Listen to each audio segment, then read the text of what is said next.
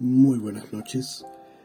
Les da la bienvenida a su amigo el narrador a un podcast más de Purple Sun Nebula. Espero se encuentren muy bien. Espero les guste el relato del día de hoy. Y sobre todo quisiera darles las gracias por, por escuchar, por sus comentarios. Eh, Dejaré el correo en la descripción del programa para que se comuniquen, ya que en el siguiente episodio vamos a estrenar una sección, una sección que vamos a hacer gracias a ustedes, mis escuchas.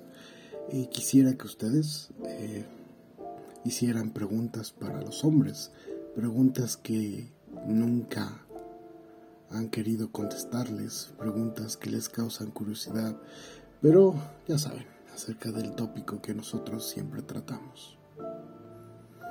Entonces, eh, sin más, eh, les presento el capítulo de esta noche. Es un capítulo llamado No hay tal cosa como la edad. Espero lo disfruten.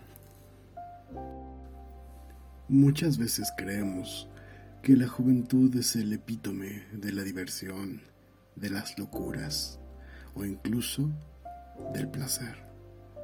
A muchas personas le causa cierta incomodidad pensar que las travesuras de las sábanas pueden darse incluso en los cuerpos lejos de la perfección de la juventud, libres de las ataduras de un cuerpo bollante. Olvidamos muchas veces que el alma es alma y la carne, la carne siempre podrá sucumbir al toque de una mano habilidosa al nerviosismo de ser agasajada por un nuevo amante, o incluso si es la milésima vez. Tenemos forma corpórea hasta que el hado defina lo contrario, y por ello, por ello la historia de esta noche, porque este podcast se escucha de noche, cuando los prejuicios se distraen y las ganas se asoman, cuando la vida mundana duerme y queda solamente eso que muchos esconden de los demás, es decir, el instinto. Catalina Mercedes López. Ella era conocida de muchas maneras. Sus nietos le llamaban abuelita, sus amigos Meche o Cata. Para algunos era simplemente la señora López. Caray, eran tantos los nombres que ella tenía que había olvidado que en alguna época era simplemente conocida como Katy, la de los ojos bonitos, pues eran azules como el poderoso cielo. Y lo seguían siendo hoy, aunque estuvieran ligeramente nublados por las tormentas del tiempo, por uno de los enemigos imbatibles de la humanidad, es decir, la edad. Catalina había llegado a un hogar, a una casa hogar, o mejor dicho, una comunidad, no por negligencia, no por abandono, solo porque a pesar de las visitas de sus hijos y de sus nietos, ella sentía que había quedado pues del lado de la vida y quería poder platicar con gente, convivir, jugar, pues a pesar de que su tiempo en la tierra había sido bendito, había sido algo solitario, sobre todo desde que su marido había partido hace ya casi más de dos décadas, tiempo en que esta hermosa mujer, ya sea por luto o por apatía, había decidido no encontrar a nadie más. A sus 76 años, ella era una mujer de porte orgulloso, de canas platinadas como nubarrones. No era delgada, pero tampoco era gordita. Sin embargo, ella seguía disfrutando de vestirse bien, combinaba sus colores, usaba un poco de maquillaje, el suficiente para su edad, les decía siempre a sus nietas. Y aunque sus manos temblaban un poco, el delineado de los ojos era siempre impecable. Por supuesto que la siempre bien vestida, arreglada, elegante Catalina causó furor desde el primer día en que llegó a la comunidad, Aquel lugar era un complejo donde cada adulto mayor tenía su propio departamento, una habitación, baño, sala, un pequeño comedor. Tenía suficiente privacidad, pero a la vez todos sus nuevos vecinos eran gente de su edad, gente que la entendía y gente sobre todo que la notaba. Pronto se dio cuenta que recibía la atención de más de un caballero e incluso de varias damas. Era como estar en la universidad de nuevo. Su teléfono no paraba de sonar, su puerta de ser llamada, y tras sus pasos provocaba, no, no, no, demandaba y arrancaba más de un suspiro. Pronto se hizo amiga de, otra señora, muy de su porte, muy de su ver. Ella se llamaba Arcelia. Vivía a dos casas a la derecha. Una señora sencilla, honesta, pero sobre todo muy viva. Cata, tendremos que hacernos amigas de juerga, le dijo la primera vez que se conocieron. Y pensar que Catalina creyó que se refería al bingo por las mañanas y a las noches de salsa en los miércoles en el centro común. Una buena noche estaban las dos damas en la morada de Arcelia, bebiendo un poco de vodka, riendo, platicando, rememorando viejas glorias, hasta que la anfitriona sentenció que venían algunos caballeros invitados a la noche, todos sumamente interesados en conocer de manera íntima a la nueva reina de la comunidad.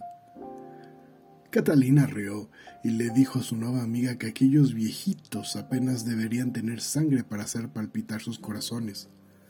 No les habría de alcanzar para elevar dichos menesteres. A lo que Arcelia jocosamente contestó, pero si el contrabando de la comunidad es la pildorita azul. Catalina no podía creer lo que escuchaba.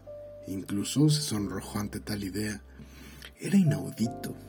Ella no había venido para tales cosas, pero su indignación tuvo que esperar, pues el timbre anunció la llegada de la caballería.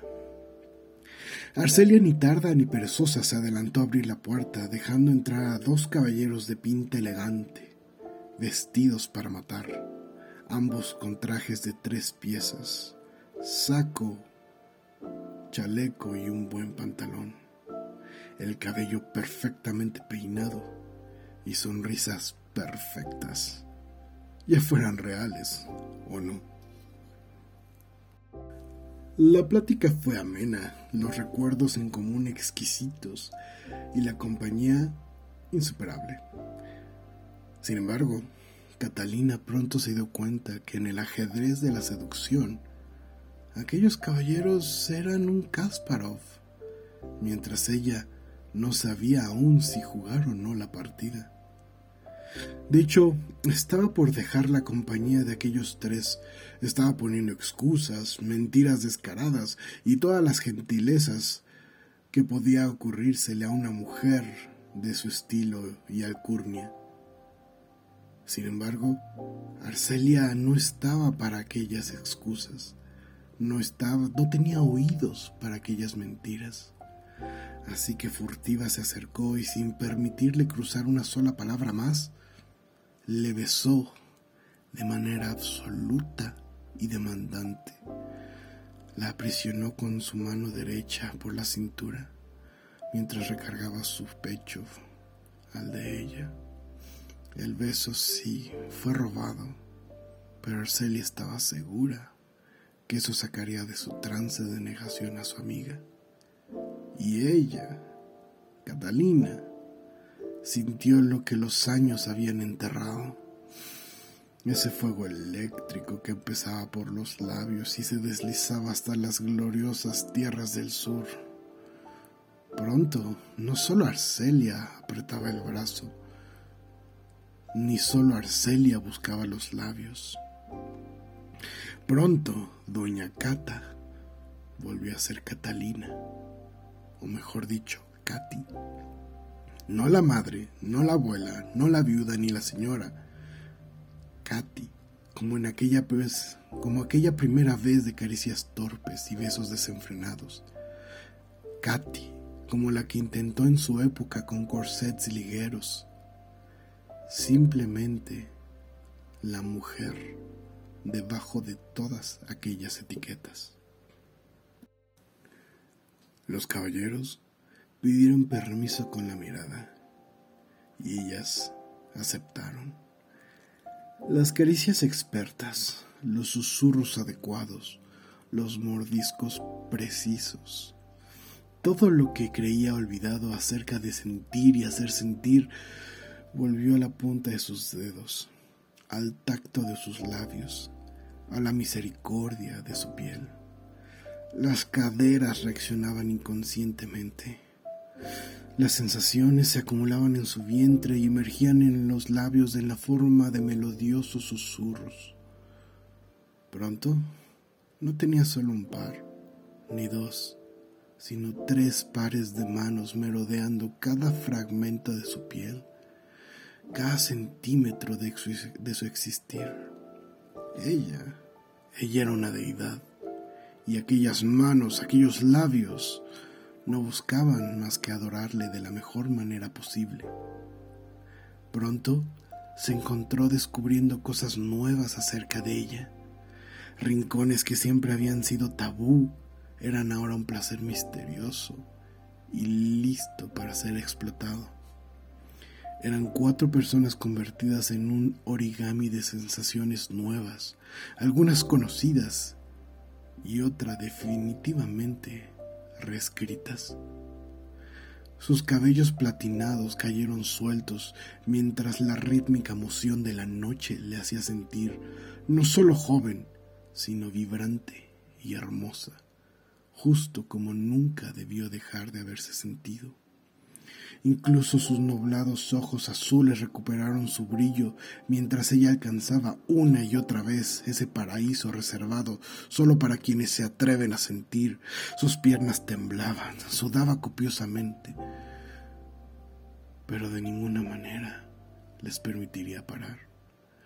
Ellos creían que habían convocado una frágil criatura, pero se dieron cuenta pronto que el rugido de una fiera predecía una tormenta de mujer. Sus caderas estaban despiertas, sus labios ávidos y su lengua podría describirse no menos que deseosa. Los caballeros tuvieron que turnarse para no ser derrotados, incluso tomando refuerzos en forma de pequeñas píldoras. La batalla fue cruenta pero al final, el único derrotado fue el estigma de la edad, del olvido. Fue una noche perfecta para iniciar toda una nueva época en la vida de Katy, la hermosa de los ojos azules. Muy bien, esa fue nuestra historia de esta noche. Espero la hayan disfrutado, espero sea de su agrado. Recuerden, espero sus preguntas para inaugurar nuestra nueva sección en el capítulo siguiente. Y por favor, manténganse felices, sexys y pendientes. Es un mundo extraño el de allá afuera, pero aquí estamos para seguir en él. Buenas noches y nos escuchamos en la siguiente noche. Hasta luego.